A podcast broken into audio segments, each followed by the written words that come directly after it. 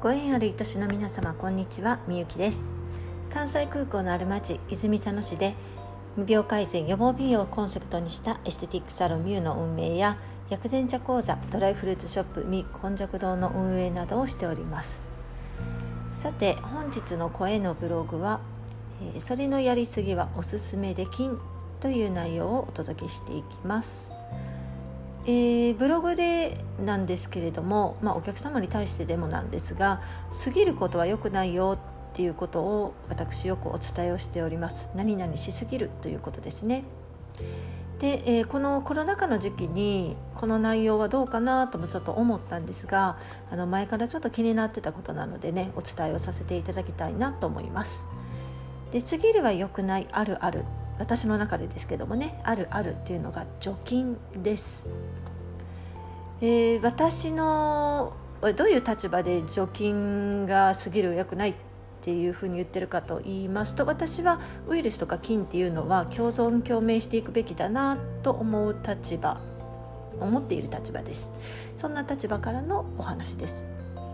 まあね今こんだけコロナコロナって言われてたらやっぱり多少あの除菌っていうかね予防策としての除菌っていうのはしていってもいいのかなっていうふうに思います。もちろんいろんな意見もあると思います。除菌しない方がいいよ。いやいやもう100%除菌していった方がいいよ。いよいよああのいろいろあると思うんですがまああのほどほど除菌ですかね私が思うところは。サロンに対してはねあの徹底除菌してます。これはやっぱりあの不特定多数の方が来られるのであのそれで菌の拡散を防ぐためっていうことでねそれはもう徹底除菌をサロンではさせていただいてるんが、えーと、私が昔から気になっていたのが小さなお子様たちの除菌です。この小さなお子様たちに対しての除菌のしすぎですね。であの、まあ、私もあの子育てを終えた一人の母親として今から子育てをしていく若いお母様たちにねお伝えしていきたいことなんお伝えしたいことなんですけれども除菌しすぎは免疫力を下げることになるんですよ。ということをお伝えしたいです。外に遊びに行って土ついた手でね顔触っても頭触っても構いません。触らせてあげてくださいむしろ。そもそも土遊びさせてあげてあのもらいたいですよね。今なんか公園に砂場とかあるんですかね。もう長らく公園とか行ってないんで。うーん、まあ、土のある環境っていうのが少ないんですかね。どうなんでしょう。まあねもちろんあの畑とかでに行く機会があれば、まあ、おじいちゃんおばあちゃん畑してるねとかねそういう環境あれば最高でミミズなんかがいる土壌があればねもう本当に最高なんですけれども。まあなかなかそういう環境って難しいですよね。まあまあ、あの土遊びをさせてあげるっていうのともうその土触った手でどこ触っても気にしないそしてあの裸足で歩かしてあげるというのもいいですよね。もちろんねあのいろんなものが落ちてるようなことがないかっていう安全確認をした上で安全な場所でっていうところは大前提なんですけれども。そしてそしてですねあの家の中除菌シートで拭きまくらないでほしいんですよね。これねされてる方いらっしゃいますかね。もうねお家の中は台拭きとかで十分なんです。水で湿らしたもんで拭く。もうこれで十分です。で子育てしてる時期っていうのはもうあの子供が小さければ小さいほど大変で、まあ、大きくなってもねいろんな意味で大変なことはあるんですけれどもお掃除とかねあの隅々までできへんわっていう方いらっしゃると思うんですけどもう構いません。全然大丈夫。むしろそっちそっち私おすすめです。もう子育て自体は、ね、時代はねちょっとばっかり。汚い部屋ぐらい汚い環境汚れてる環境ぐらいの方がええんです。ねあのご飯食べてね口の周りとか手とか汚れたわって言ってこれもね濡れタオルとかなんか濡れたもんで拭いてあげたらいいんです除菌シートなんかいりませんおしめ変える時もそうですよ。除菌シート除菌シートで拭かなくて大丈夫です。アルコール入りなんてもってのほかですね。もう赤ちゃんのお尻赤くただれちゃってませんか？もう化学の入ったものでね。あの柔らかい綺麗なもうペラペラの薄いお尻皮膚をね拭いてあげてほしくないんですよね。なんか使いでき捨てできるようなね濡らしたものとか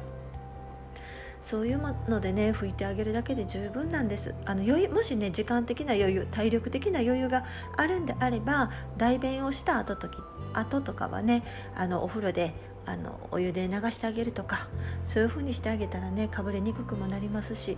おすすめです。でですねあのこれはお子様幼稚園とか保育所に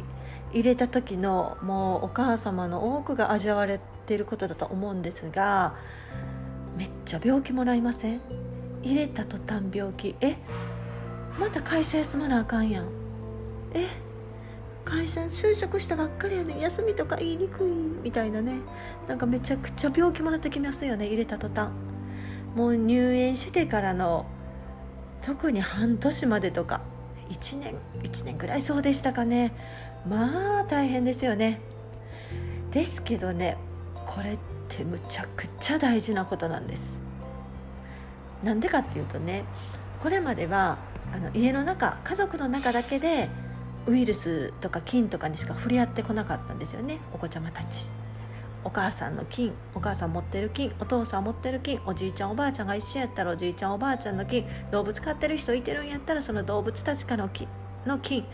そういう菌と一緒に過ごしながらその菌の菌へ対しての免疫力免疫をつけながら過ごしてきたんですよね。でデビューですよ。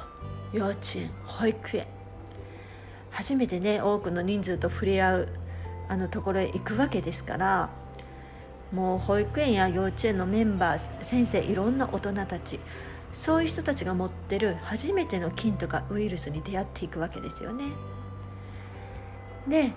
お子ちゃまたちね新しい免疫つけるためにめっちゃ戦ってるんです。頑張ってるんです。いろんな免疫をね獲得しに行ってるんです。イエーイウイルスゲットだぜとか言ってね体の中では頑張ってるんですよ。ゲットとか今古いんですかね。行きますよね。まあ知りませんけどね。まあねそれが入園当初あるあるのあの病気をもらいまくる期間ですよね。いやこれはね今思い返してもめっちゃ大変やった記憶でしかないですけどね。でも体にとってはすごくすごくすごく大切なことなんです。こうやってねちょっとずつ少しずつ強くなっていくんですよ。私たちも大人もそうです。そうやって強くなってきたんです。ですからねあの除菌をしまくって菌から遠ざけるっていうのは菌とかウイルスとかと共存共栄ができないわけなんですよ。でまあ、あのどんな遊びとか接触とかも私ね基本的にあのしなかったら大丈夫っていう考え方なんで私の場合は極端なのかもしれないですけれどもでも命の危険を脅かさないものであればどんな接触も遊びもなんかね優しく見守っていっていただけたらなっていうふうに思っています。